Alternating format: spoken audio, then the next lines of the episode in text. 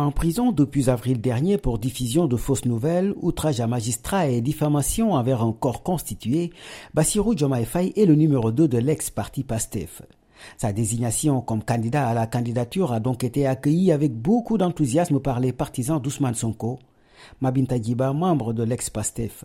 Le choix porté euh, sur la personne de Diomaye est logique, d'autant plus que Diomaye euh, reste un collaborateur très loyal et aussi euh, comme euh, la candidature du président Ousmane Sonko est jusque-là bloquée, pourquoi pas?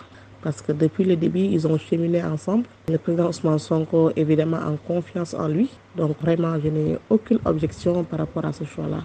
C'est logique. Cependant, le statut de prisonnier de Bassirou Diomaye Faye n'en fait-il pas un candidat risqué à un peu plus de trois mois de la présidentielle?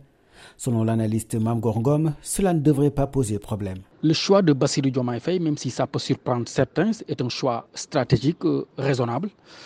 M. Faye est le numéro 2 du parti PASTEF. Il est aussi un ami d'Ousmane Sonko, avec qui il a créé euh, cette formation politique depuis euh, très longtemps. Aujourd'hui, il traîne un handicap, c'est que le fait qu'il soit en prison, mais euh, il est toujours éligible et il est électeur. Ce sera très difficile pour le régime d'organiser un procès et de l'éliminer euh, définitivement. Les partisans d'Ousmane Sonko qui attendaient une directive de leur leader pour démarrer la collecte des parrainages ont deux semaines jusqu'au 5 décembre au plus tard pour rassembler le nombre de parrains nécessaires pour leur nouveau candidat. Wahani Johnson Sambou Dakar pour VOA Afrique.